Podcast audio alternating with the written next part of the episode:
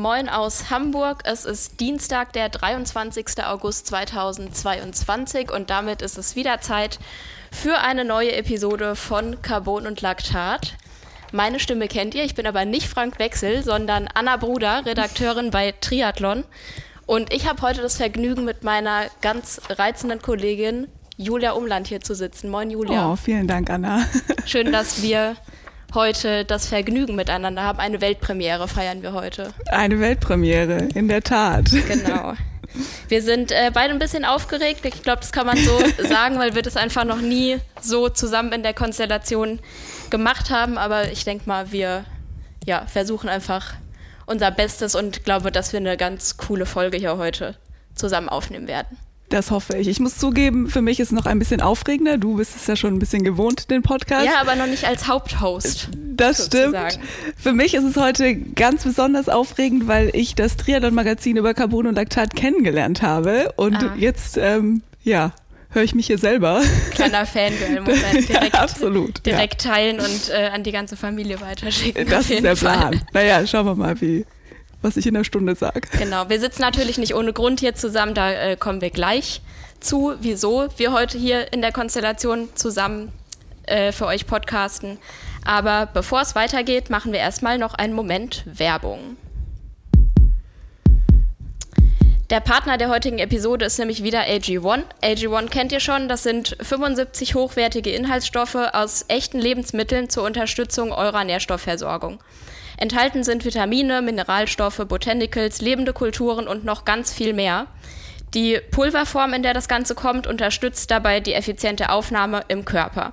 Das funktioniert ganz einfach. Ihr löst einfach einmal am Tag einen beigelegten Messlöffel oder ein Travel Pack in 250 Milliliter, bestenfalls kaltem Wasser auf oder bereitet euch einen Smoothie vor, mischt das irgendwo rein, ganz wie ihr das mögt. Und egal, ob ihr als Profisportler oder Alltagsheld unterwegs seid, ob ihr euch Paleo, Keto oder wie wir beide, Julia, vegan ernährt, das passt Korrekt. auf jeden Fall zu jeder Ernährungsform. Für alle Hörerinnen und Hörer von Carbon und Laktat hat AG1 ein besonderes Angebot. Bei eurer Erstbestellung unter athleticgreens.com slash carbonlactat bekommt ihr nämlich nicht nur die praktische Shakerflasche und eine Aufbewahrungsdose dazu, sondern auch die schon angesprochenen Travel Packs für unterwegs, hättest du wahrscheinlich auch gebrauchen können in Chamorin. ja. Genau, den Link zum Angebot und vielen weiteren Informationen zu AG1 findet ihr natürlich wie immer in den Show Notes. Julia, du warst beim Collins Cup unterwegs und das ist der Grund, wieso du heute der perfekte Co-Host bist für Carbon und Laktat. Genau, ich war beim Collins Cup unterwegs. Ich musste allerdings beim Rennen selber immer wieder auf deine Expertise zurückgreifen, weil du saßt vor dem Bildschirm und hast den Collins Cup dort ganz genau hingeschaut. Und ja, alles, was ich nicht mitbekommen habe, musste ich über dich erfahren. Und andersrum auch, ehrlicherweise. Und andersrum. Manchmal ein, zwei Mal konnte ich dir auch ein paar Hinweise von direkt vor Ort liefern. Das genau. stimmt. Wurde dann auch äh, gefeatured in der Eurosport-Übertragung, habe ich äh, selbst mitbekommen, weil ich da einmal äh, eine Info weitergetragen habe, die ich aber von dir bekommen habe wiederum. Ähm, lass uns einmal ganz von vorne anfangen. Wie lief die Anreise für dich? Seit wann warst du da? Und so weiter. Erzähl mal. Ja, ich bin am Dienstag. Es war alles so aufregend. Ich muss jetzt gerade wirklich nachdenken, wann ich angereist bin. Am Dienstag bin ich angereist und kam nachmittags dann in Chamorin an. Ähm, man muss erstmal dazu sagen, also ich bin nach Wien geflogen und dann mit dem Mietwagen, weil anders ist es kaum möglich, da hinzukommen, nach Chamorin gefahren. Kleines Dorf hinter der slowakischen Grenze. Ähm, ja, da ist nicht viel los. Es gibt ein paar Supermärkte und Wohngebiet.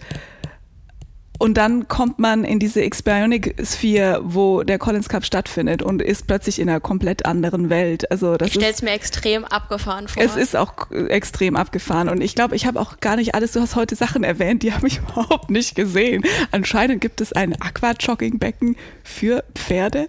Ja, ich habe das auch nur bei äh, Laura Philipp in der Insta-Story gesehen, dass sie da irgendwas gepostet hat. Ja, und hier sehen wir einen Wassergraben für Pferde. Also ah. das ist ja so ein riesiges Gelände. Ich war selbst auch noch nie da. Simon war da einmal, der hatte ein bisschen erzählt. Und das ist wirklich für unzählige Sportarten gibt es da Locations. Also man kann wahrscheinlich auch noch Eiskunstlauf machen zwischendurch und ja. eine Kletterwand wird es auch geben. Würde und, mich nicht überraschen. Ja, und was weiß ich. Und natürlich ein Outdoor-Pool, ein Indoor-Pool, eine Laufbahn und so weiter. Ich weiß ehrlich gesagt nicht, was da sonst stattfindet. Vermutlich Trainingslager. Ich glaube, so. es ist auch der Olympiastützpunkt für ganz viele Sportarten ja. in der Slowakei und ein riesiges Pferdezentrum. Ich glaube, dafür wurde es tatsächlich auch gebaut. Das Aber erklärt das silberne Pferd, was man überall Absolut, sieht. Ja, ja, genau. Es sind auch, ähm, jetzt habe ich vergessen, wie es heißt, aber in der Hotellobby steht auch noch mal ein Pferd aus Holz. Ähm, das war wichtig, glaub, die Zusatzinfo. Ich, ich, glaube, das, nein, ich glaube, das ist das Gleiche und es ist irgendein bestimmtes Pferd, aber leider, da kann ich jetzt auch nicht mehr Infos dazu liefern. Aber tut ja auch, glaube ich, nicht. Nein, nicht gut. wir sind ja hier wegen Triathlon genau. und nicht wegen Pferdesport. Aber es ist auf jeden Fall ein riesiges Gelände und ja, also ich glaube, ich habe gar nicht alles gesehen, was man da sehen kann.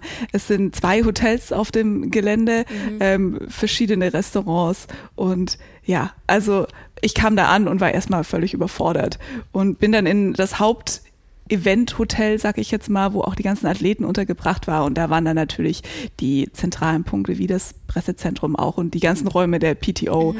und auch die Räume der einzelnen Teams. Also natürlich die Athleten waren dort untergebracht und jedes der drei Teams hatte dann auch quasi so einen ganzen Trakt für sich mit ähm, ja, Räumen, wo sie sich zurückziehen können, wo Team-Meetings stattfanden etc.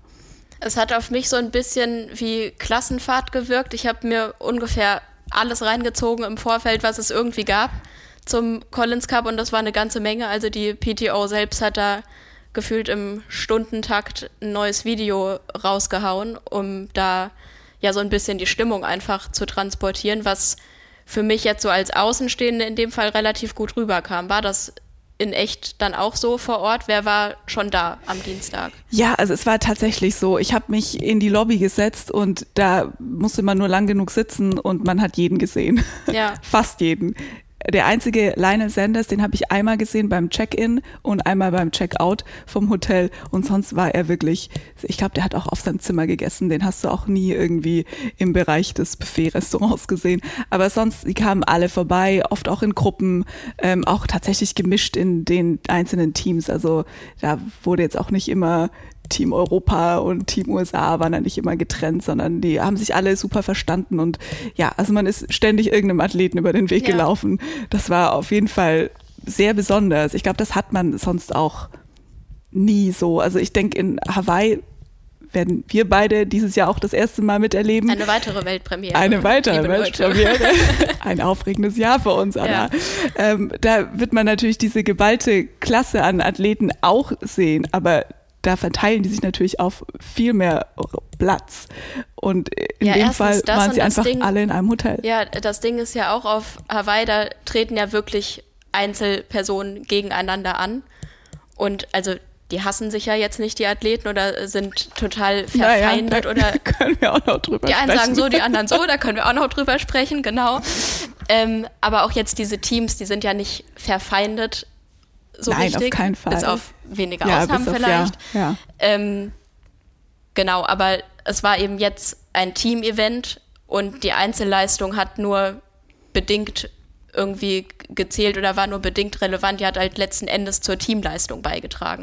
Ich glaube, dass das ein großer Unterschied das, ist. Das stimmt natürlich. Und das war auch auf den ersten Blick sichtbar. Die meisten Athleten haben tatsächlich ihre Teamklamotten getragen den ganzen Tag. Und das war keine Pflicht ob das jetzt im Vertrag drin stand, ist natürlich vorstellbar, weil wie du gesagt hast, es gab einen wahnsinnigen Output in den Medien und ich kann mir vorstellen, dass die PTO schon Interesse daran hat, wenn sie die auch beim Training oder beim Weg zum Essen gefilmt oder fotografiert hat, dass sie das Team-Outfit tragen. Aber ich glaube, sie haben es alle auch gerne gemacht, denke ich. Ja. Nur Hayden Wild, der hat sogar ohne Team-Outfit eingecheckt. Da war ich erstaunt. Respekt. Ja, dass er sich das getraut hat. Mutiger junger Mann. Ja. Genau. Ähm, ja, also die Athleten selbst, die haben ja auch einiges geboten bekommen von der PTO, da braucht man auch nicht drum rumreden. Es gab äh, 1,5 Millionen Dollar insgesamt, die ausgeschüttet wurden. Pro Geschlecht, wohlgemerkt. Und das war aber kein Preisgeld in dem Fall, wie es bei der PTO-Tour in Kanada der Fall war für den Sieg, zweiter, dritter Platz und so weiter, ganz weit runter, sondern bereits Antrittsgeld. Das ja, heißt, genau. wenn die da hingeflogen sind überhaupt und das Rennen ins Ziel gebracht haben. Das war dann schon die Voraussetzung. Dann gab es für Platz 1 der Weltrangliste, in dem Fall war es dann Christian Blumenfeld, 90.000 Dollar. Ja, und dann eben so gestaffelt Platz 2, 80.000 und so weiter, sehr weit runter und das ist natürlich echt eine Menge Geld. Das ist eine Menge Geld, damit kann man arbeiten, sage ich mal. Also und damit kann man dann auch die Reise nach Hawaii bezahlen. Absolut. Definitiv. Und das ja. kann man halt wirklich suchen, so bei anderen Profirennen. Also da gibt es dann für einen Sieg ein paar tausend Euro, aber für Rennen, die auch in Amerika oder so teilweise stattfinden, wo man dann noch nicht mal die Reisekosten gedeckt hat. Und das ist natürlich schon ein, ein netter Anreiz, was den Athleten absolut auch gegönnt sei und was, glaube ich, auch zur lockeren Stimmung beiträgt, weil kein Ergebnis mehr davon abhängig ist, aber die Athleten ja sicherlich trotzdem dann Bock haben, dafür was zu tun und einfach ihr Bestes zu geben. Ja, also das ist auch, ich habe mit einigen Athleten gesprochen, da ging es auch immer wieder um die Frage, ja, wie sie die PTO einschätzen und die neuen Rennen, die die auf die Beine stellen und das äh, Feedback war natürlich immer positiv. Ähm, klar, also wie du angesprochen ja. hast, wenn man dafür bezahlt wird, dass man überhaupt antritt, ähm, das ist natürlich eine andere Nummer und da würde ich mich auch drüber freuen als Athlet. Ich meine, damit kann man sein Leben bestreiten. Also man muss ja, ja auch muss einfach ja auch. damit sein Geld verdienen und in so einem Fall ist es sehr viel entspannter. Und ähm, Faden verloren. Genau, ich habe den Faden verloren. Was war denn der zweite Punkt? Ähm, Du hast mit Athleten gesprochen, was sie so bekommen haben, erwartet und so weiter. Ich mache einfach gleich mal weiter. Wieder du kommst zurück. gleich nochmal rein. Ich nehme nochmal den Faden auf. Ähm, genau, also es hat ja auch was mit Wertschätzung einfach zu tun. Was sicherlich kann man das nicht bei jedem Rennen so machen. Also das ist irgendwo auch endlich und im Triathlon steckt zwar immer mehr Geld, aber eben kein Vergleich jetzt zu Fußball oder so. Da braucht man ja nicht drüber reden. Aber sowas ist eben schon besonders. Und wenn dann gesagt wird, hier, ihr kriegt so und so viel Geld, damit ihr bei uns antretet, wir haben da Bock drauf, ein cooles Event auf die Beine zu stellen. Das hat, finde ich, was mit Wertschätzung zu tun und ja, Anerkennung einfach. Das stimmt. Und ich habe den Faden wiedergefunden. Leg los. Was ich noch sagen wollte dazu ist, dass der, der Spaßfaktor, weil du auch gesagt hast, dass man natürlich viel entspannter da rangehen kann, ich glaube, der war auch schon sehr groß. Und als ich auch so Dienstag, Mittwoch noch mit den Athleten gesprochen habe, da war auch oft so, ja, wir haben hier gerade sehr viel Spaß und unser Fokus liegt eigentlich auf Hawaii. Jetzt ja. natürlich speziell bei den Langdistanzathleten. Ja. Ähm, gegen Samstag wurde es dann schon auch ein bisschen ernster und man hat das Rennen natürlich ernst genommen und ja. die wollten schon auch gewinnen, also auch einzeln gewinnen.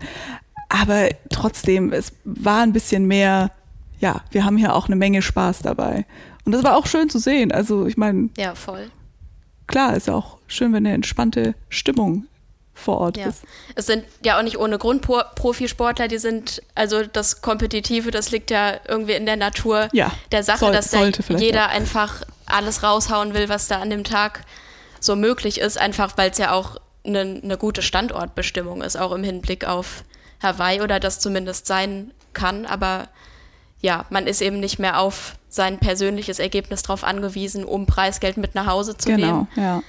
Aber um vielleicht, jetzt ist vielleicht ein ganz guter Zeitpunkt, um das Format noch einmal zu erklären, auch wofür es so Punkte gab und so weiter. Es ja, gab einmal. Zugeben, ich habe es immer noch nicht ganz verstanden. Es war auch sehr verwirrend, das niederzuschreiben und ich ja, nehme es niemandem übel, der das nicht verstanden hat, weil das ist echt erklärungsbedürftig. Und ich glaube, wenn sollte jemand bei Eurosport 2 eingeschaltet haben, der nichts mit Triathlon zu tun hat, durch Zufall, warum auch immer, das versteht niemand, glaube ich wirklich. Also drei Athleten sind gegeneinander angetreten, aus jedem Team, Europa, International und USA einer, Frauen und Männer getrennt. Diese, dieses sogenannte Match wurde ich sag mal, ausgelost oder ausgewählt von den Team-Captains wenige Tage vor dem Rennen und gestartet im Abstand von zehn Minuten. Das heißt, alle zehn Minuten hat ein eigentlich in sich geschlossenes Rennen angefangen, über zwei Kilometer Schwimmen, 80 Kilometer Radfahren und 18 Kilometer Laufen. Diese insgesamt 100 Kilometer, die man schon von äh, aus Kanada kennt und was sich eben jetzt so etablieren soll, was ich auch irgendwie eine charmante ja. Lösung finde. So als Mischung ist es auch geplant, dass nochmal ein anderes Format kommt, was dann mehr Richtung Langdistanz genau. geht. Aber ja, so ist das jetzt einfach super spannend und da ist auch ein gewisses Tempo dahinter. Das hat man auf jeden Fall gemerkt. Und genau, Punkte gab es für den Sieg, also wenn man das sein einzelnes Match gewonnen hat und aber auch wieder für den jeweiligen Abstand. Das heißt, je mehr Vorsprung man dann gegenüber dem Zweit- und Drittplatzierten hatte, desto mehr Punkte gab es dann auch. Insgesamt maximal sechs mögliche.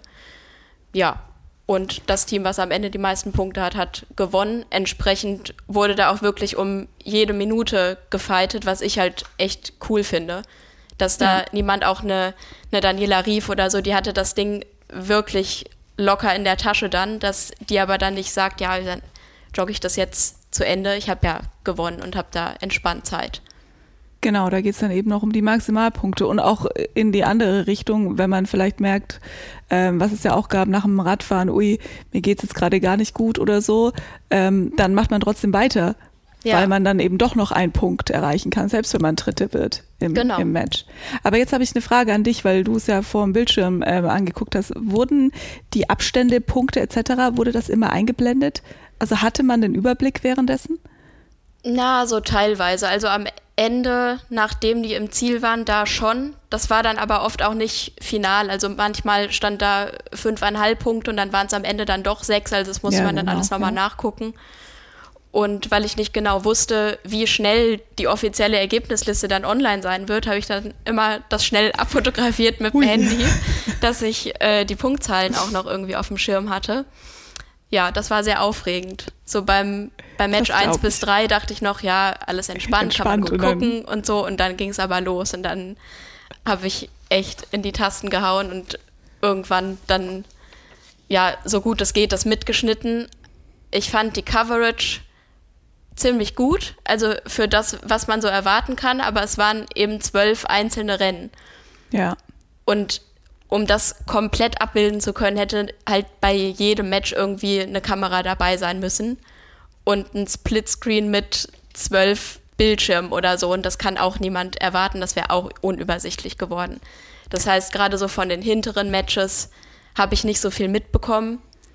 Und die wissen natürlich auch, was dann eher von Interesse ist. Das heißt, das Match um Lionel Sander, Sam Long und Sam Laidlow, das wurde natürlich besonders gefeatured. Na klar, ja. Weil äh, ja da schon ein besonderes Augenmerk drauf lag.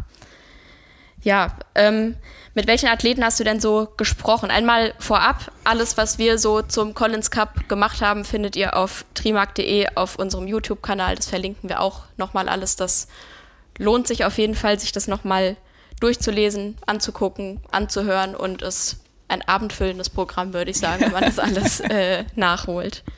Und man weiß danach genauso gut Bescheid, als hätte man den ganzen Samstag vor ich dem Rechner auch, verbracht. Ja.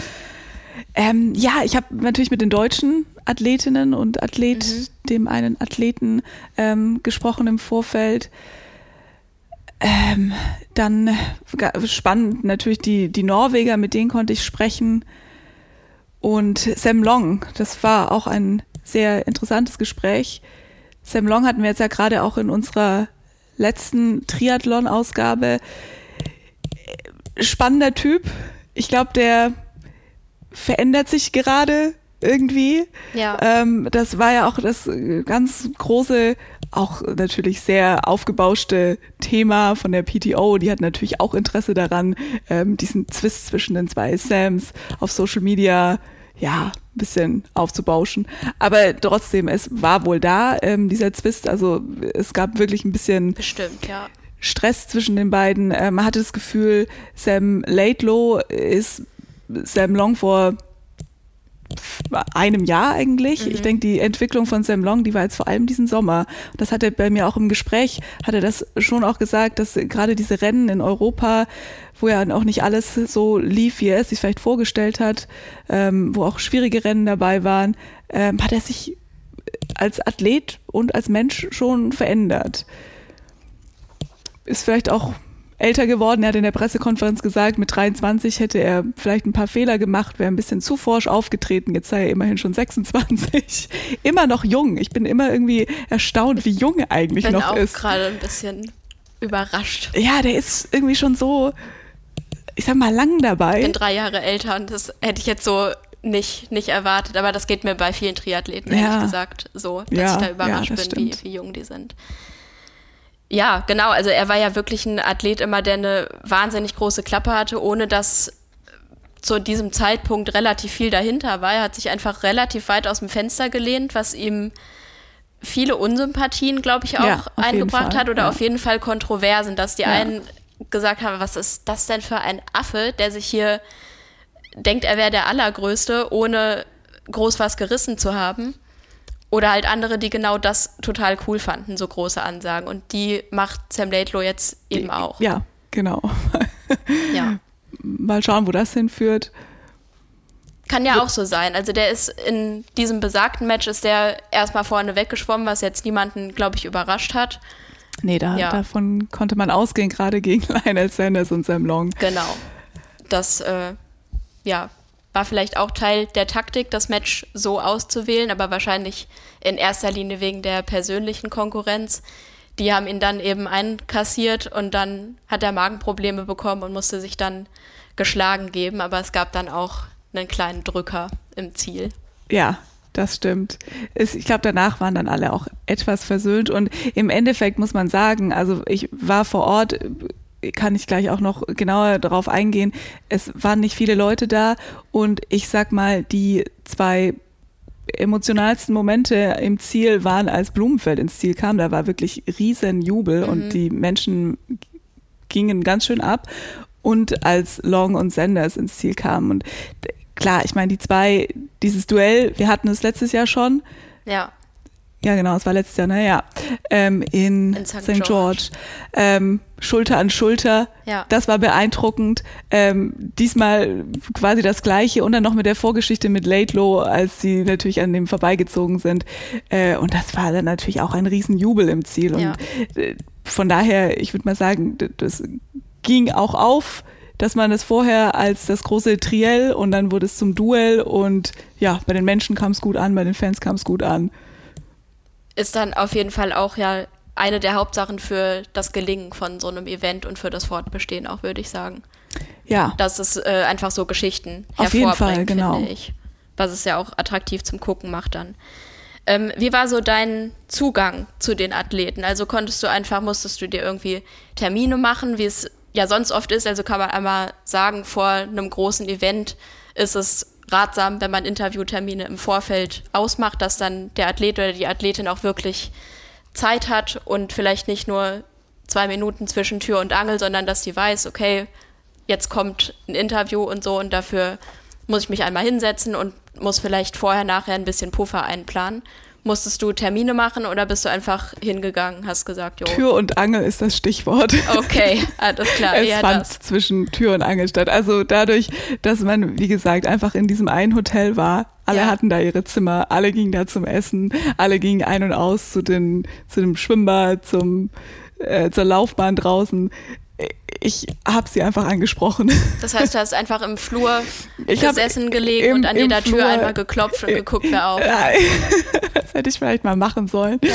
Äh, nein, das habe ich mich dann noch nicht ganz getraut. Aber ich saß in der Lobby und wenn jemand vorbeilief, habe ich sie angesprochen. Ähm, meistens hieß es dann, ah ja, ja, jetzt habe ich kurz Zeit, machen wir jetzt gleich. Ja. Was dann auch, was dann mich zum Teil überfordert hat. Ähm, zum Teil ist aber, nee, jetzt gehen wir gerade zum Essen. In zwei Stunden und dann ja, klappte das problemlos. Ja. Also das war wirklich, ähm, ja, man war sehr, sehr nah an den Leuten dran. Auch die Fans, es waren natürlich auch viele der Age-Grouper, es gab ja auch einige äh, Age-Grouper-Rennen. Wie gut die jetzt besetzt waren, ist ein anderes Thema, aber die Leute, die dann teilgenommen haben, die waren auch im Hotel und die haben auch die Athleten einfach angesprochen und die waren auch durch, also was ich erlebt habe, die waren durchweg positiv und ja. haben Autogramme gegeben, haben Selfies gemacht. Also das war überhaupt kein, überhaupt kein Thema. Also da war wirklich null Berührungsängste. Ja. Was auch wieder zu dem Thema Druck von vorhin passt, dass da eben, dass es vielleicht kein Rennen war, wo ein Athlet komplett im Tunnel ist und sprecht mich jetzt bitte nicht an, zwei Tage vor dem Rennen. Ja, das, nee, das, das gab es wirklich nicht. Weil wenn das nicht. irgendwie eine Weltmeisterschaft ist und das absolute A-Highlight, dann ist es irgendwann auch mal gut. Das hatte ich bei Sam Long auch letztens gesehen, hat er gesagt, vor Gdynia war es, glaube ich, dass er gesagt hat, er freut sich immer, wenn er irgendwie angesprochen wird, macht gern Selfies, gibt gern Autogramme, aber gerne nicht vorm Start direkt, wenn er an seinem Rad noch irgendwas ja. macht, weil er dann auch mal sich fokussieren muss. Also da kann ich wirklich sagen, dass es selbst vorm Start haben die Athleten ja. noch Selfies gemacht und Autogramme geschrieben. Ähm, Gerade, ich meine, der Start Zeitraum war ja schon etwas länger und als die Frauen dann noch gestartet sind, waren natürlich die Teamkollegen, die männlichen, waren auch alle mit dabei und die wurden da auch einfach munter angesprochen und das war ja. absolut kein Problem. Also ja, die waren wahrscheinlich schon, es war ein anderes Level von, von Vorbereitung und mentaler, mentalem Fokus. Klingt aber auf jeden Fall cool. Hast du mitbekommen, was die Athleten selbst noch so für Programm hatten, wo du vielleicht auch dabei sein konntest sogar? Also ich war nicht bei vielen dabei. Ähm, die haben natürlich normal ihr Programm durchgespult, Training vor einem Wettkampf. Ähm, man hat immer wieder, also es fuhren den ganzen Tag Triathlonräder an einem vorbei. Man hat immer nur dieses schöne Geräusch in der Lobby gehört vom Triathlonrad und natürlich von den Klickschuhen ähm, auf dem Boden. Ja. Äh, aber da waren natürlich alle dabei. Wie gesagt, es waren ja auch viele Age-Grouper im Hotel. Aber da fuhren die noch ganz viel mit dem Fahrrad umher. Ähm, auf der Laufbahn waren die natürlich auch immer. Wirklich dazu konnte man nicht. Ähm, da war dann auch viel von den offiziellen Medien von der PT, PTO dabei. Also die hatten da, glaube ich, auch ihre, ihre Termine, mhm. Fototermine, Videotermine. Ähm, ja, in dem Pool waren jeden Tag ein paar Stunden waren einige Bahnen belegt für die Profiathleten mhm. und da haben die auch nochmal, da konnte man, ja, da konnte man einfach vorbeigehen quasi und, mhm. und zuschauen. Da haben die auch nochmal ein normales Programm abgespult. Ja, ich habe ähm, vorhin kurz mit Björn Geßmann gesprochen, dem Coach von Cat Matthews und Patrick Lange, die auch beide am Start waren. Der meinte auch, also ja, das war relativ durchgetaktet so mit Medienterminen, aber überhaupt nicht stressig oder so, weil eben die PTO wusste, okay, dann ist das und das und das und dann ist wieder ein bisschen Pause und dann können wir wieder den nächsten Programmpunkt machen und so weiter. Und ja, und er hat eben auch angesprochen, dass das ein großer Vorteil war, dass eben alles so dicht beieinander war und dass man sich nicht noch überlegen muss, ah, ich habe heute noch eine Schwimmeinheit und ich fahre aber leider eine halbe Stunde erstmal hin zu einem Schwimmbad und muss da vielleicht noch Eintritt zahlen und dann wieder zurückfahren und so weiter und muss dann vier Stunden für eine Schwimmeinheit einplanen oder so. Das ja. war da halt alles nicht der Fall. Also in dem Fall musstest du vier Minuten zum Schwimmbad gehen und konntest danach quasi mit dem Bikini an, zurück in ein Zimmer gehen. Hat auch niemand gestört, wie die Athleten da rumliefen. Ja. Haben Und auch sicherlich eine gemacht, was, was ich da so gesehen habe. Ganz bestimmt, ja. ja. Also die Sportklamotten Klamotten waren auch kurz. Es war natürlich auch sehr heiß die Tage davor. Ähm, und die Bestes Outfit auf jeden Fall Gustav Iden. Ich glaube, da kann man Ui, sich ja, einig sein ja. mit der kann man, kann Leo Speedo. Kennt man ja auch von, von seinen Videos, aber kann man auch auf unserem YouTube-Kanal ja. nochmal nachschauen. Clickbaiting. Gustav Sieden Speedo. Ja. Ähm, Pre-Race sind wir eigentlich durch oder fällt dir da noch was ein, was du da wahrgenommen hast? Oder was du dir aus deiner Sicht vielleicht gewünscht hättest, was noch besser sein könnte? Also man hatte schon das Gefühl, ähm, auch da, da kommen wir dann gleich auch beim Rennen dazu, äh, hat die PTO die Hand über allem. Also mhm. ja, ich glaube, also du meinst ja auch gerade mit Björn, das war genug Platz für, für Training, aber es waren natürlich die Termine bei der PTO. Es war ein, mhm. ein gesamter Flur, wo das ähm, PTO-Content-Team getagt hat. Mhm. Und das war auch, also das waren viele Menschen. Man ist ihnen immer begegnet in den schwarzen Klamotten ähm, von der PTO und die hatten Kameras und was nicht alles dabei. Und dann gab es zwei Fotostudios und das sieht man ja auch alles. Also wenn man nur ja. einem Athleten auf Instagram folgt, dann sieht man, was da das Ergebnis ist. Hochglanzfotografien von im Studio, ja. von auf der Laufbahn, von im Schwimmbad. Ähm, das war gefühlt fünf Minuten nach äh, Zielschluss oder nachdem alle im Ziel waren, hatten alle Athleten irgendwie zehn Bilder hochgeladen ja, genau, und einen Rennbericht ja. drunter geschrieben. Ja. Das ist schon Ja, krass. Also ich äh, denke mir auch, dass das vertraglich so abgesichert Sicher, ist, ja. dass die das machen müssen. Aber ja, also das war natürlich, Dienstags sind auch die meisten Athleten angekommen und dann, ja, war das einige Tage, wo wirklich PTO Content produziert hat. Und ja, wie gesagt, es war ja nicht schwierig, an die Athleten ranzukommen. Man hat sie einfach auf dem Flur angesprochen und ich konnte auch Interviews mit ihnen führen. Aber es war dann auch so, ja, mach mal lieber jetzt, weil gleich habe ich noch den Termin bei der PTO im Fotoroom. Ja, das ist, glaube ich, so das Konzept von der PTO. Und im Ende, also ich finde den Content auch gut. Also ich schaue mir das auch gern an. Ich schaue Ja, mir auch gern die absolut. Fotos an, auch Ja. die Videos. Das ist, das ist super.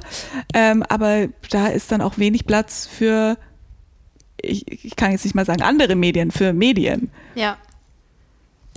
Und ähm, ja, zum, zum Renntag kommen wir ja gleich noch, wie es, wie es da vielleicht war und wie es auch am Tag darauf war. Da war ja noch ein weiteres Event, über was wir Ja. äh, noch sprechen können. Ähm, ja, ich würde sagen, kommen wir mal zum Rennen. Aus organisatorischer Sicht kann ich auch nur das sagen, was ich von Björn mitbekommen habe, dass das alles rund gelaufen ist und es da auch Lehren auf jeden Fall aus dem vergangenen Jahr gab, wo sich Athleten verfahren haben teilweise und das alles eben noch im, in Kinderschuhen gesteckt hat. Ja. Das war jetzt dieses Jahr wohl nicht so. Es gab wohl letztes Jahr auch zum Beispiel dann noch ein Event, was nett gedacht war, dass eben eine Hafenrundfahrt durch Bratislava irgendwie gemacht wurde, was ja erstmal eine ganz nette Sache ist so für die Athleten, aber die waren dann eben erst um Mitternacht zu Hause und es gab ich nichts gar mehr nicht. zu essen und auf dem Schiff nur Häppchen und so und ja, das am Tag vorm Rennen oder was? ich weiß nicht, ob direkt davor, aber auf jeden Fall an dem Tag, wo man das nicht mehr unbedingt gebraucht hätte. Ja, nee, das stimmt. Und genau, da war äh, jetzt wohl die Erkenntnis gut, das tut nicht unbedingt Not, das so zu machen. Wir machen das alles ganz entspannt. Wir bleiben hier an Ort und Stelle und machen hier unsere Termine und das wird auch so eine runde und coole Sache und es braucht keine Hafenrundfahrt. Ja, also das war so, war so ein Beispiel, was er genannt hat und ich denke, dass sich das auch immer weiter entwickeln kann. So, und dass man auf, aus jeder Austragung was lernt war ja auch zum Beispiel in Kanada so, selbst an zwei unterschiedlichen Renntagen, dass man vom Frauenrennen sogar schon was fürs Männerrennen Ja, genau, mitnehmen konnte ja. und so weiter. Und wenn das dann nächstes Jahr auch noch äh, in Europa und Asien stattfindet, wird sicherlich noch immer besser. Und ich denke auf jeden Fall, dass sich das etablieren kann. Bestimmt. Mit einigen Anpassungen und Ergänzungen und so weiter. Es bleibt ja, bleibt ja nie irgendwie Stillstand. Ja, ich weiß auch gar nicht, ob äh, das schon kommuniziert wurde, ob es wieder in Chamorin ist oder Nee, das scheint noch ich nicht glaube, klar zu das sein. scheint noch nicht klar zu sein. Ja, das finde ich jetzt auch ganz spannend. Ja. Und auch, ob der Collins Cup Teil dieser PTO-Tour bleiben wird, zum Beispiel. Es kann ja einen Collins Cup geben und dann trotzdem nochmal eine, eine European Open. Ja, genau so ganz würde ich das auch verstehen. Rennen aber sind. ja, da, ja, Was ich eigentlich gut fände, weil ich finde, der Collins Cup ist so ein besonderes Format mit diesen Einzelmatches. Das hat ja nichts mit dem zu tun, was man vorher gesehen hat, was man jetzt als nächstes in Dallas sehen wird. Das sind ja normale Rennen und der Collins Cup ist kein normales Rennen. Absolut. Und das auch, Format. wenn ich, wenn ich vorhin gesagt habe, mit den Punkten habe ich es immer noch nicht verstanden. ähm, das, d- trotzdem finde ich das Rennformat, finde ich persönlich super. Also es gibt auch Total, andere Stimmungen da- darüber und Meinungen und kann ich auch nachvollziehen. Ja, es ist vielleicht nicht für jeden was. Vielleicht hat man mehr Interesse daran, jemanden acht Stunden bei einem einzelnen Rennen zuzuschauen.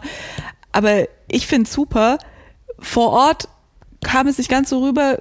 Klar, ist schwierig. Ähm, es ist auch, wenn man bei einer Leichtathletik-WM ist, dann kriegt man, glaube ich, vor Ort auch weniger mit, als wenn man zu Hause im Fernsehen das Finale von jeder einzelnen Disziplin Ja, mitkriegt. ja. Aber ich finde es spannend. Ich finde es super mit den, mit den drei Personen, die in einem Match antreten. Ja. Worüber man vielleicht sprechen sollte, ist die Aufteilung der Teams. Team USA. Ich weiß nicht, ob das so zukunftsorientiert ist Du meinst von der Athletenbesetzung? von der Athletenbesetzung. Inwiefern? Ja. ja, also dieses Jahr hatten sie ja gar keine Chance. Ich weiß Ja, nicht, das kann man, glaub ich, so sagen. Ja, Ja. ich, ich, Also Team USA hat kein einziges ihrer Matches gewonnen. Also mal Platz zwei, mal Platz drei, aber eben niemals äh, den Sieg davon getragen, was im Vorfeld, ja, ohne jetzt jemandem zu nahe treten zu wollen, aber schon absehbar, absehbar war, dass war. Team Europa da nicht unschlagbar ist, würde ich sagen, aber eben mit den beiden Norwegern schon echt ein Brett, was erstmal durchgebohrt werden muss von den anderen. Ich meine, wir hatten letztes Jahr das gleiche Thema, da hieß es auch, Team Europa ist eigentlich nicht zu schlagen und dann fing es irgendwie ganz kurios an und die ersten Rennen gingen für Team Europa jetzt gesehen komplett in die Hose ja. und ähm, da wurde es dann doch irgendwie spannender, als man am Anfang gedacht hat. Dieses Jahr war auch wieder das große Thema, Team Europa ist nicht zu schlagen. Im Endeffekt waren sie dann auch wirklich nicht zu schlagen und ich frage mich, ob sie in den nächsten Jahren, wenn diese Besetzung ungefähr so gleich bleibt, ähm, zu schlagen sind. Aber. Ja, wobei, gut. also ich fand es beim Gucken, ich fand es spannender, als ich es im Vorfeld erwartet hatte. Gerade so, die Frauen haben ja angefangen, Daniela Rief ist mir die Kinnlade runtergeklappt, ehrlich ja. gesagt, das, was sie abgerissen hat.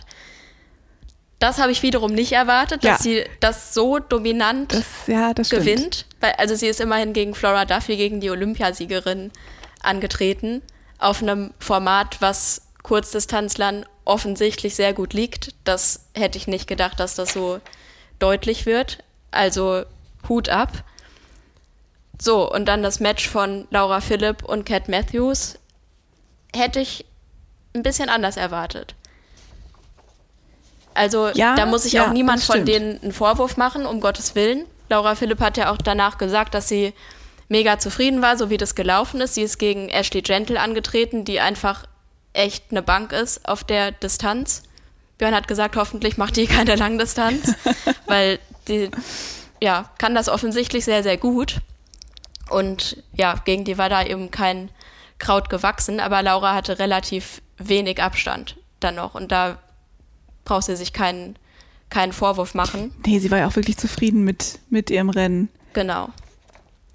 Und Cat Matthews genau das gleiche eigentlich. Paula Finlay überragend gemacht, war auch echt stark und da kam sie auf dem Rad schon nicht so richtig ran eben und hat sogar Zeit verloren. Hatte dann leichte Probleme im Gluteus nach dem Radfahren wegen der leicht veränderten ja, Sitzposition. Das und hat das dann aber, gesehen. hat man gesehen, echt schmerzverzerrtes die Arme, ich stand direkt äh, daneben, als sie vom Rad gestiegen ist. Und aber ja. huiuiui, da musste Natascha Bartmann, die europäische Teamkapitänin, auch ein bisschen Zuspruch leisten. Wie sah der Zuspruch aus? ich ich habe es leider nicht ähm, verstanden, akustisch, aber sie hat ganz schön, ja. Gut. Ja, scheint, scheint gewirkt zu haben. Sie hat es auf jeden Fall durchgezogen, jeden eben Fall, um ja. Ja. mindestens einen Punkt nach Hause zu holen. Ja, hat geklappt. Ähm, ja, und ansonsten das Sportliche fand ich die einzelnen Matches, auch so die Zusammensetzung, echt cool gewählt und überraschend, wie, wie es dann aufgegangen ist. Also, dass sich dann drei Athleten mit ähnlichen Stärken und Schwächen zusammengefunden haben, um eben das Ganze so spannend wie möglich zu machen. Ja, ich glaube, da ging natürlich auch ganz viel Arbeit, ähm, vorher Gedankenarbeit rein, ähm, wie man diese Matches aufteilt. Ja. Das ging ein paar Tage hin und her. Ähm, weißt du, ob sich die Kapitäne da vorher abgesprochen haben? Weil so wie es vorher kommuniziert wurde, ja. habe ich gedacht, dass eben einer anfängt, ein Namen zu nennen und dann überlegen sich die anderen, oh, aufregend, wen, wen nehmen wir da jetzt und so, aber das wirkte dann gar nicht mehr so ich, einfach, ich, ja, gut. Ich, letztes Jahr hatte ich das Gefühl, da war das noch, da haben sie es noch mehr so präsentiert, als wäre das mhm. jetzt wirklich so eine Spontanentscheidung auf der Bühne. Dieses Jahr war es schon etwas orchestrierter, sage ich es mal. Es wirkte nicht spontan. Es war, nein, es wirkte gar nicht spontan. Ähm, ich habe kurz vor diesem Match-Reveal habe ich äh, mit Laura Philipp gesprochen und die meinte dann auch, oh, jetzt muss ich aber sofort gehen, weil es hieß, wir müssen ganz pünktlich da sein. Das ist hier wie eine Fernsehshow. Und mhm. genau so war es auch. Also es war, war eine, war eine Riesenshow mit äh, genauem Zeitplan und ich glaube auch jeder Spruch vom jeden Teamkapitän und jeder Teamkapitänin war vorher aufgeschrieben Stimmt, und ja. auswendig gelernt. Aber es war trotzdem unterhaltsam. Ich weiß, ich glaube, du hast es auch angeschaut. Ja, genau. Also es war auch wieder so ein Ding, was über eine Stunde gedauert ja. hat, was ich mir dann angeguckt habe, aber was auch ruckzuck vorbeiging, einfach weil es echt unterhaltsam gemacht wurde. Und dann wurden auch noch mal alle einzelnen Matches eben logischerweise nach vorn geholt und dann jedem relativ coole Fragen gestellt, wie ich finde. Ja. Also, was, was ist mir denn im Gedächtnis geblieben? Also, so Lieblings-Hollywood-Film oder so. Einfach so Fragen, die null mit Triathlon zu tun haben, aber die ich irgendwie trotzdem interessant finde. Ja, nee, das stimmt. Das, die haben sie mal so einen anderen ähm, Zugang gewählt, nicht so eine klassische Pressekonferenz. Und so oder? noch geheime Hobbys außerhalb vom Triathlon. Es hat sich herausgestellt, dass Triathleten relativ langweilig sind, so außerhalb vom, vom Triathlon, was aber auch jeder zugegeben hat, so relativ kleinlaut. Ich mache außer Triathlon eigentlich nichts. Ich mache nur Triathlon. Aber ja, wie soll es auch gehen? Manche schauen nicht mal Filme. Ja, andere haben drei Kinder oder zwei Ja. oder eins und das äh, soll dann auch reichen als Hobby. Ja. Nicola Spirig übrigens hatte alle drei Kinder dabei. Über die können wir gleich auch noch sportlich sprechen. Ja, Ähm, genau, aber zu deiner Frage zurück, äh, ob die, also natürlich die Matches waren vorher sehr gut durchdacht. Und ähm, ich glaube, da war nicht nur die Teamkapitäne, sondern auch die PTO mit drin, dass man das ja so unterhaltsam wie möglich zusammenstellt. wussten die Athleten auch Bescheid oder war es für die wirklich eine Überraschung? Das ist eine gute Frage, die ich keinem Athleten gestellt habe. Ähm, ich, beziehungsweise ich glaube, dass sie nicht Bescheid wussten. Allerdings hatte ich mit Christian Blumenfeld kurz vorher gesprochen und der meinte, ich glaube, ich trete gegen Hayden Wild an. Ja, die haben ja da aber auch ein relativ gutes Gespür, denke ich mir. Ja. Also wenn ein Christian Blumenfeld, der ist schon oft gegen Hayden Wild Ja, gestartet, genau. kommt auch von der Kurzdistanz, das bietet sich ja einfach an. Und Hayden Wild ist auf der Kurzdistanz eben gerade echt on top und da schwer zu schlagen. Das habe ich mir zum Beispiel auch etwas enger vorgestellt, das Rennen, dass er dann eigentlich relativ abgeschlagen ins Ziel gekommen ist, Hayden Wild, ja. habe ich so nicht erwartet. Also Ja. echt immer für Überraschungen gut, finde ich, so ein Event. Wenn man eben dieses Kopf-an-Kopf-Rennen hat und dann kein Athlet so richtig untergeht, weil er Achter wird oder so, sondern es gibt halt nur Platz 1 bis 3. Ja, das stimmt. Aber das ist auch bei Blumenfeld, habe ich eh immer das Gefühl, das fängt alles sehr locker an und denkst so, naja, wir sind hier alle noch zusammen. Und dann irgendwann ist der Punkt und dann ist er weg. Ja, das war jetzt aber auch so. Genau, Hat er eindrucksvoll Ja. gezeigt und man hat es auch gesehen, dass irgendwann so, ich fährt jetzt da mal mit. Es war auch beim, auf dem Rad ziemlich dicht beisammen die ganze Ja. Zeit und irgendwann hat man fast wie so in seinen Kopf reingucken können, dass er so gedacht hat, so, jetzt reicht's mir. Jetzt mache ich das alleine fertig und so war es dann auch. Ja, Und so war es dann auch. Ist dann eben auch echt nochmal ins Ziel gesprintet, auch was Gesprintet. ich vorher Unfassbar. gesagt habe, dass eben jede Minute wirklich zählt. Weil ich glaube, bei dem, also den Zielsprint hätte es, glaube ich, gar nicht mehr gebraucht, aber Nee, überhaupt nicht, aber das ist Christian Blumenfeld Das ja egal. Also, wer kann, der kann. So nämlich. Ja, noch irgendwas aus organisatorischer Sicht, was wir aus deiner Sicht besprechen müssen? ja, an sich war natürlich dieses Rennen, also wie gesagt, ich habe ja schon so anfangs erwähnt, ich musste immer wieder bei dir mal nachfragen, wie ist denn der Stand? Ja. Ähm, wenn man da vor Ort ist, man kriegt nicht allzu viel mit. Ähm, es gab ein paar äh, große Leinwände, wo es übertragen wurde, allerdings ohne jeglichen Kommentar, auch ohne Einblendungen. Also man wusste dann auch immer gar nicht, blaues Trikot, aber wer ist es denn jetzt? Ähm, da hatte man keinen Überblick. Ich hatte die App auch mit dem Tracker und da konnte man natürlich immer wieder die Abstände anschauen. Ähm, sonst war es eine etwas, ich sag mal, sterile Angelegenheit. Ähm, es gab keine besonderen Pressebereiche, weil auch eigentlich keine Presse da war. Also außer von mir waren ja vielleicht noch fünf andere Pressevertreter da, die nicht zur offiziellen PTO-Media-Maschinerie gehört haben. Ähm, und wir hatten auch jetzt bei anderen Events kennt man eben, dass es Pressebereiche gibt. Auch gerade beim Schwimmstart gibt es irgendwie Ja. den Bereich, wo du deine Fotos machen darfst. Oder Boote oder sowas. Das war jetzt ja, nicht der Fall. Gut, auf dem Kanal hatte wahrscheinlich auch kein Boot Platz. Okay, Es war ja doch ja. ein sehr enger Kanal. Dieses Jahr sind sie ja in dem Kanal geschwommen, Ja. nicht in der Donau wie im letzten Jahr. Ähm, aber ja, genau, sonst gibt es eben Boote, wo, wo man als Pressevertreter drauf darf. Das war äh, alle, das, also davon gab es gar nichts. Man war in einem normalen Zuschauerbereich. Und wenn ich sage Zuschauer, dann meine ich Age-Grouper, die parallel zum Schwimmstart der Profis ihren Bike-Check-In hatten, mhm. Der ja 25 Meter entfernt war vom Schwimmstart. Und man hatte auch schon ein bisschen das Gefühl, das war so gewollt, genau mhm. so, dass die dann alle direkt, wenn sie ihr Fahrrad abgestellt haben, die 25 Meter rüberlaufen können und sich da dann hinstellen können mhm. und dann klatschen können für die Kulisse. Ich, Was ja erstmal nicht schlecht ist. Also für die, für die Zuschauer, dass da die Wege auch kurz sind und ja, dass absolut. es die Möglichkeit Nein, das, gibt, das, das auf jeden Fall. Also ich glaube, wenn du, wenn du Age Grouper warst, dann war das natürlich ein super Event für dich. Ja. Du hast im gleichen Hotel geschlafen wie die Profis, bist du ihm begegnet. Ja. Du konntest das Rennen anschauen und das ist ja auch das, was die PTO will. Also, dass man eben die Profis anschaut und ja. am nächsten Tag dann selber startet. Finde ich auch erstmal ein cooles Konzept. Aber es waren jetzt natürlich nicht tausende Age Grouper, sondern ein paar hundert maximal. Mhm. Und dann fragt man sich, geht das Konzept der PTO auf? Und wo will die PTO damit hin? Ähm, ja, es wirkte alles so ein bisschen blutleer, sag mhm. ich mal. Es waren dann auch so die ersten drei Schwimmstarts bei den Damen, waren noch gut besucht. Dann leerten sich die Hänge an dem Kanal und ein paar gingen dann rüber zur Wechselzone. Da war es dann auch mal ein bisschen gute Stimmung und dann leerte sich da auch recht schnell.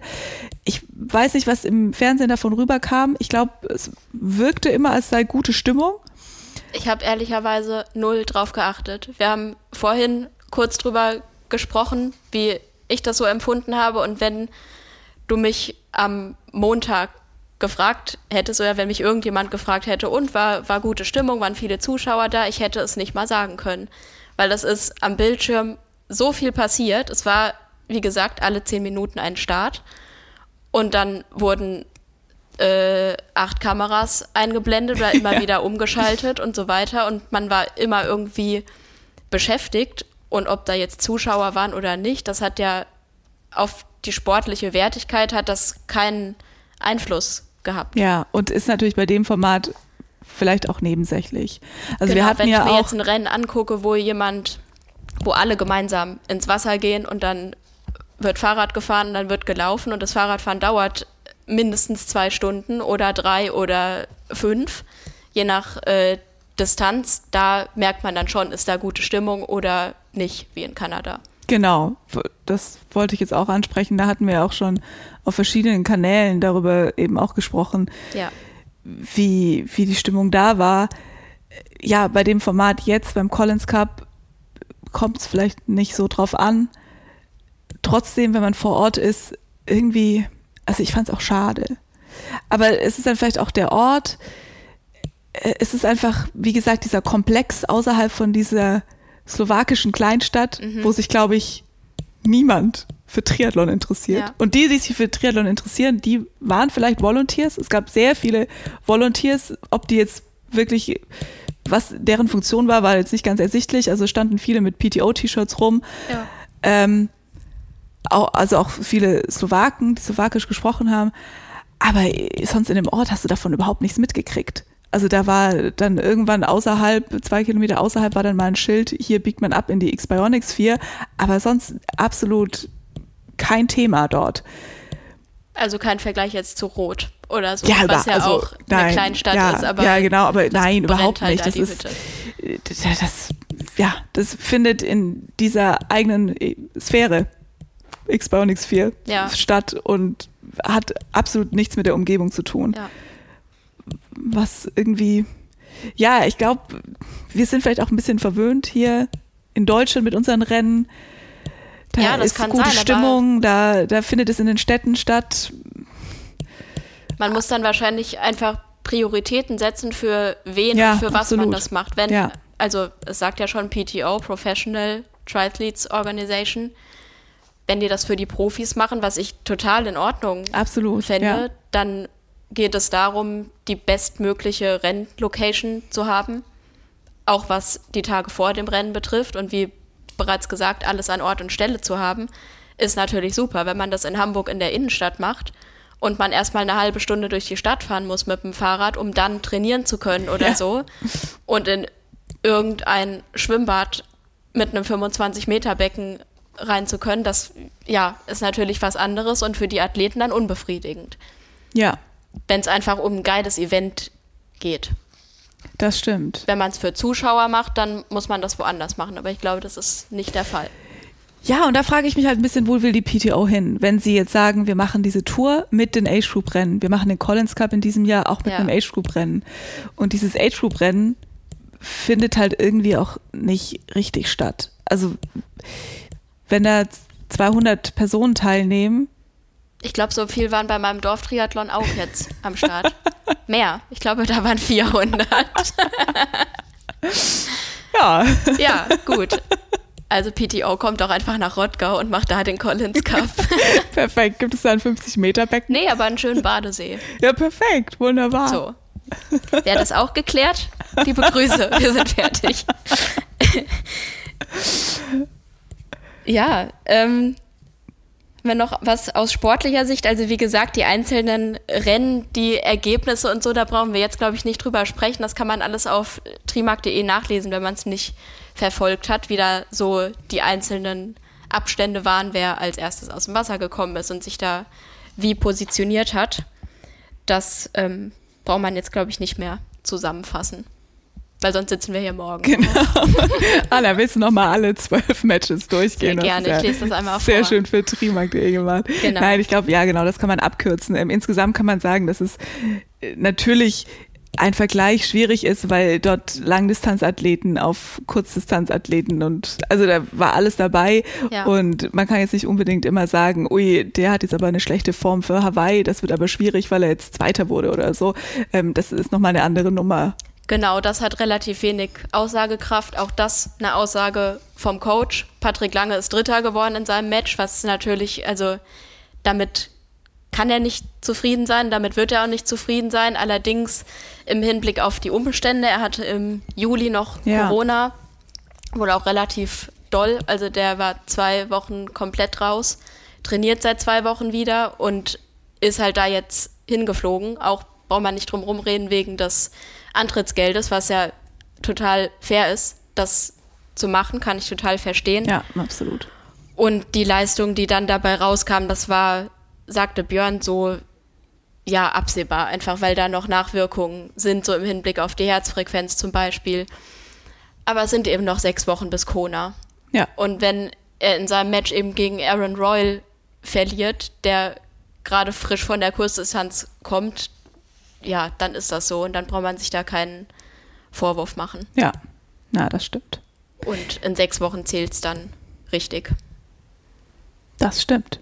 Genau, und auch Cat Matthews, wie gesagt, die angesprochenen Probleme mit dem Gluteus, die hat relativ gut wohl trainiert in den äh, vergangenen Wochen und hat auch so trainingstechnisch einen Vorsprung gegenüber Patrick Lange, wenn man jetzt die beiden vergleicht aus dieser Geßmann-Squad. Aber ja, auch das ist jetzt überhaupt kein Grund zur Sorge für Hawaii und ich nehme mal an, das gilt auch für Laura Philipp und so weiter. Und ja, gut, Daniela Rief, die Ja, wird jetzt nicht unbedingt traurig darüber sein und äh, denken, dass sie noch massig was aufzuholen hat. Oder nee, so. das war, also das wird Das war schon beeindruckend. richtig, richtig geil, was wir da in Das wenigen stimmt. Wochen sehen werden. Und Ich bin auf das Frauenrennen fast gespannter als auf das Männerrennen, muss ich ehrlicherweise sagen. Ja, Weil da ist jetzt echt, das war ja immer nicht so. Es war immer Daniela Rief und ja, die wird am Ende Weltmeisterin so.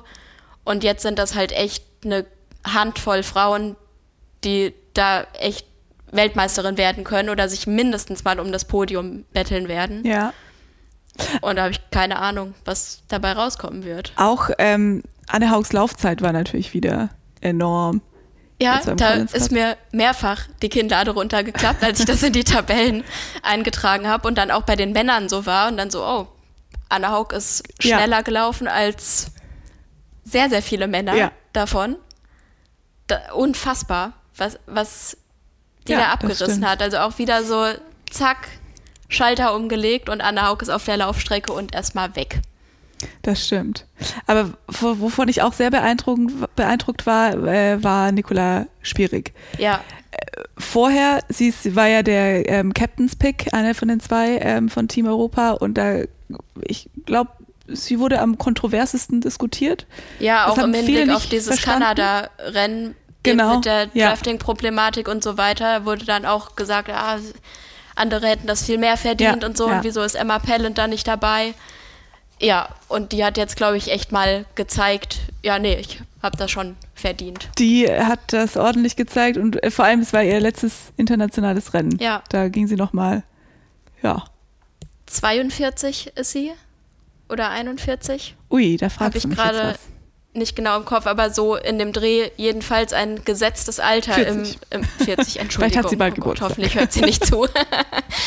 ähm, genau, also da so on point fit zu sein gegen diese Konkurrenz. Absolut, ja. Also da war ich, Ja. da war ich beeindruckt. Nicht auf dem Rennrad dieses Mal, also auf dem Kurs hat Nicht auch auf sie sich Rennrad, aufs ja. Zeitfahrrad Ja. gesetzt.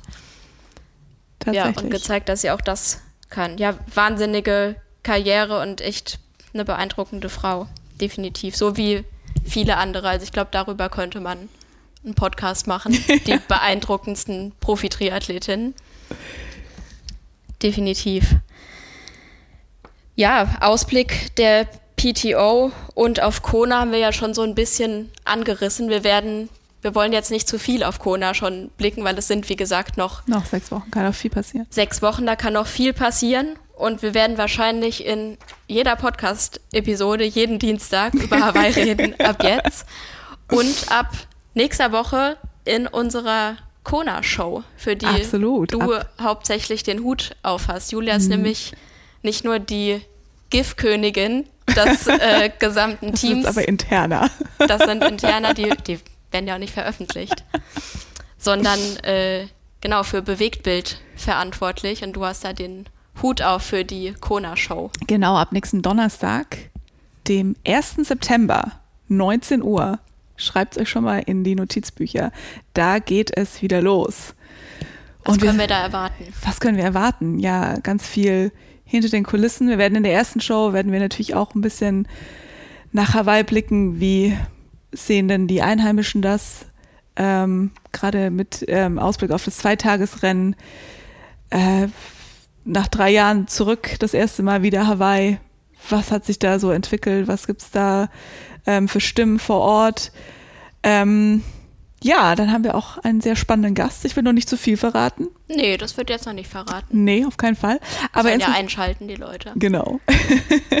Aber insgesamt, ähm, ja, werden wir zweimal noch aus Hamburg senden, bevor wir dann vor Ort live gehen, wieder wie gewohnt. Für mich nicht gewohnt, für mich wird es das erste Mal sein, aber eifrige Zuschauerinnen und Zuschauer kennen es ja schon, die Hawaii-Show. Genau. 21 Uhr, dann eurer Zeit, also deutscher Zeit für uns morgens um neun. Das wird ein hartes So eine Stück. Zeitverschiebung hatte ich auch noch nie in meinem Leben. Ich bin echt gespannt, wie das so wird, ob man da irgendwie noch klarkommt oder einfach jeden Morgen aufwacht und sich fragt, wo man ist, welcher Tag ist und wie man heißt. Aber ich bin ja ganz froh, dass es diese zwölf Stunden sind. Das macht es ein bisschen einfacher. ja, es ist einfach. Genau, ähm, ich weiß noch, in Utah, da war ich einfach ständig verwirrt und musste immer mit diesen neun Stunden, ich glaube, jetzt ähm, Kopfrechnen ist nicht meine größte Stärke. Lassen wir das, meine auch nicht. Und von daher, Hawaii wird, glaube ich, ganz einfach. Man wacht auf um 6 Uhr und denkt so, ah ja, 6 Uhr abends. Abendessen. genau. Ja, das äh, soll soweit zur Kona-Show gewesen sein. Schaltet auf jeden Fall ein. Am kommenden Mittwoch erscheint die neue Ausgabe. Da ist noch nicht die Hawaii-Vorschau drin. Die gibt es dann beim nächsten Mal, aber trotzdem natürlich viele andere spannende Themen. Da wollen wir jetzt auch noch nicht zu viel verraten. Kauft euch einfach die neue Triathlon. das ist ja eh klar. Ähm, sollen wir noch kurz auf den Sonntag eingehen?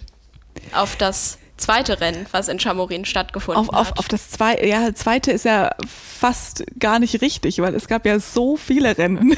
Man kam überhaupt nicht mehr mit. Ja. Natürlich jetzt bei den Profis, ja, es gab es zwei Rennen, aber dann fand da noch Aquathlon und Aquabike und die Age Group Rennen statt und man hatte kaum noch einen Überblick. ja.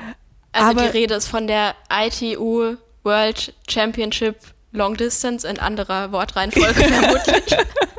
ähm, genau, und die Long Distance hat verwirrenderweise, um Ja. das Ganze komplett zu machen, auch über die Collins Cup Distanz stattgefunden. Also 100 Kilometer, was halt einfach mal eine Mitteldistanz ist. Also da Ja. es gibt ja einen gewissen Toleranzbereich, aber da kann ich definitiv nichts draus ziehen, dass das eine Langdistanz sein soll. Absolut nicht. Nein, also das ja, können wir auch nicht verstehen. Anyway, Pierre Lecor hat gewonnen. Ist jetzt Langdistanz-Weltmeister. Er ist Langdistanz-Weltmeister. Ich bin mir nicht sicher, ob er schon mal eine Langdistanz gemacht hat. Also Eine gute auch Frage, was kann ich jetzt auch nicht starker? Kurzdistanzler aus Frankreich. Flo Anger Zweiter geworden, Frederik Funk Dritter und ja, da, das habe ich ehrlicherweise nicht live geguckt, das Rennen, sondern nur so ein paar Ausschnitte gesehen und da muss man echt sagen, gab es eben wieder diese Drafting-Problematik. Es gab da jetzt keine 20-Meter-Regel, sondern eben nur 12 Meter und da hat man schon gesehen, dass eben Pierre Lecor am Hinterrad geklebt hat von Frederik Funk. Ich, hab weiß jetzt nicht genau, nicht wie lange und ob das sehr oft vorgekommen ist und permanent so war, aber auf jeden Fall so, dass es sehr oft thematisiert wurde und dass das natürlich dann eine, eine Auswirkung auf den weiteren Rennverlauf hat, wenn einfach jemand mit Windschattenbein, sag ich jetzt einfach mal, dann Ja. auf die Laufstrecke geht. Ja. Und das scheint wohl auch wieder ein Problem der nicht vorhandenen Kampfrichter gewesen zu sein oder einfach zu, zu wenig, die das eben nicht geahndet oder nicht gesehen haben oder wie auch immer. Und ich finde, dann kann man es irgendwie auch lassen mit den Regeln. Also es ist natürlich immer eine Eigenverantwortung da und das hat auch Flo Angert jetzt nochmal gesagt. Er hat selbst ein Interesse daran, fair zu fahren, um da ein reines Gewissen zu haben und es Ja, es braucht sind dann für ihn die Regeln im keine Sport. Kampfrichtung, Ja. Kampfrichter. Es gibt dann die Regeln. Ja, aber wenn man die aufstellt, dann muss man es auch offensichtlich irgendwie kontrollieren. Kontrollieren, ja. Ja, das ist schade, das werden wir aber nicht lösen können.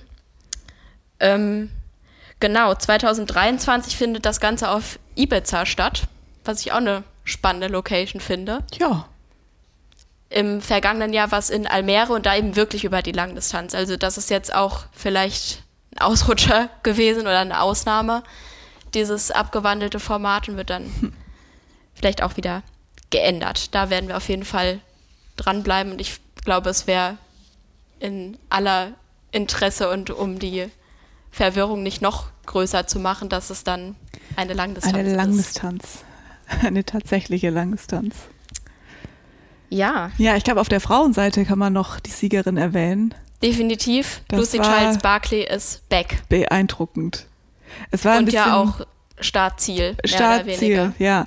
Ich war beim, beim Schwimmstart dabei und ähm, ja, bin, habe mich dann ein bisschen entfernt vom Schwimmstart und habe auf die erste Frau äh, gewartet zwischen Schwimmen und Wechselzone und habe dann nur in der Ferne den Streckensprecher gehört, der meinte, ja, hier ist eine Frau ganz vorne und ja, das ist Lucy Charles Barkley und dann sprach er also fünf Minuten über Lucy Charles Barkley und sie ist zurück und bla bla bla und dann meinte er plötzlich, ich hoffe, das ist sie überhaupt. Kann das überhaupt sein? Und ich dachte auch, also meine Güte, das wäre jetzt schon ein Ding. Und dann tauchte sie tatsächlich plötzlich am Horizont auf und es war sie. Und da waren die Leute auch vor Ort, also wir waren beeindruckt. Ich glaube, sie hat selber, sie hat danach im Interview gesagt, dass sie einfach nur wieder ein Rennen machen wollte, dass das Hauptziel war, Spaß zu haben.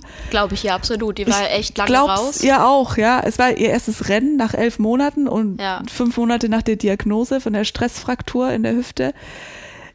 Was damals ja auch, also da war ja absolut unsicher, wie lang dauert das, wann Ja. kann sie wieder Sport machen, wann kann sie wieder Rennen bestreiten und dass es jetzt schon, na, ich sag mal schon nach fünf Monaten ist, hat, also darüber freut sie sich auch und ich glaube, sie war auch wirklich überrascht, dass es so gut lief. Ja, also dein Zielinterview, was du gemacht hast, das war sehr emotional, wie ich fand. Also sie wirkte, als hätte sie echt Tränen in den Augen und als wäre sie einfach nur mega erleichtert. Ja, ja. Also absolut glücklich war sie da. Ja, ja. hat ja auch in ihrer Regenerationsphase wirklich jeden kleinen Stein umgedreht, um da wieder stärker zurückzukommen, wie man so schön sagt, und was jetzt, glaube ich, echt der Fall war, weil also sie hat ihre Lauftechnik analysiert, da Ja. verschiedene Schuhe ausprobiert, was vielleicht gut passt, was weniger gut passt, was man vielleicht verändern sollte. Nicht jede intensive Einheit mit einem Carbon-Schuh zu machen zum Beispiel, sondern einfach mit einem klassischen Racing Flat darauf umzusteigen, um da ja, verschiedene Reize zu setzen. Das fand ich super spannend zu verfolgen. Ja. So diesen Weg zurück. Und der scheint ja gelungen zu sein. Das fand ich wirklich ja. sehr schön. Das stimmt. Ja, bleibt spannend abzuwarten, wo wir sie das nächste Mal sehen. Sie konnte mir die Frage noch nicht beantworten. Ich, ja, also. Ja, also wahrscheinlich war ihr das aber auch eine Lehre, also dass sie jetzt eben nicht sagt, ja, okay, geil, das lief jetzt mega gut und nächste Woche mache ich das nächste ja. Rennen. Oder sondern sechs Wochen da Hawaii, das ja, ja, sondern sie den Ball flach halten. Ja, genau. Genau, aber die ist ja auch noch jung, so alt wie wir, blutjung. und äh, ja, hat da, glaube ich, noch echt eine, eine gute und lange Karriere vor sich. Ja, auf jeden Fall. Julia, ich glaube, wir können einen Deckel drauf machen. Mir hat sehr viel Spaß gemacht mit dir. Ja. Wir haben eine runde Folge hier auf die Beine gestellt. Vielen Dank fürs Zuhören, alle, die dabei geblieben sind. Alle, die nicht dabei geblieben sind, ihr habt vermutlich richtig was verpasst. Ja, absolut. Ähm, ich habe noch an alle, die dabei geblieben sind, habe ich eine, eine Frage. Ich möchte gerne Einsendungen dazu. Wir hatten vorhin schon das Gespräch. Oh ja. Ähm, es geht um die Sportart Aquabike. Ja. Weil äh, es interessiert mich wirklich. Ich habe dazu nichts gefunden. Es gibt, glaube ich, auch nicht viele Aquabiker da draußen. Also wenn jetzt jemand hier zuhört, mich interessiert es, was kommt nach dem Fahrradfahren? Weil die Aquabiker kamen zu Fuß ins Ziel. Sicher, dass es nicht Aquathlon war? Nein, Aquathlon war ein Tag vorher. Also ganz sicher. Es lag okay. Eine Nacht dazwischen. Und ja, von daher, wenn jemand Aquabike macht, dann möchte ich gerne wissen, was kommt nach dem Fahrradfahren? Wie viel muss man laufen? Und warum muss man beim Aquabike zu Fuß ins Ziel kommen? Spannende Frage. ja, das interessiert mich auch. Leite mir das dann gern weiter, wenn du, wenn du Einsendungen bekommst. Und vielleicht kannst du ja mal einen Aquabiker per Video begleiten. Vielleicht als Alternative, wenn man, ja, ist ja eigentlich keine schlechte Sache, wenn man beim Laufen mal verletzt ist. Ja, absolut. Super Sache. So, jetzt aber. Vielen Dank fürs Zuhören. Bis nächste Woche, in welcher Besetzung dann auch immer. Ich nehme an, dass Nils und Frank dann wieder da sind und ihr uns nicht nochmal ertragen müsst, aber vielleicht war es ja auch gar nicht so schlimm. Schön, Anna, vielen Dank dir. Ja, danke dir, Julia, für deine Zeit. Schönen Abend noch, gute Nacht, guten Morgen, wann auch immer ihr das hört. Viel Spaß beim Training und was man noch alles so wünschen kann. Macht's gut. Tschüss. Ciao.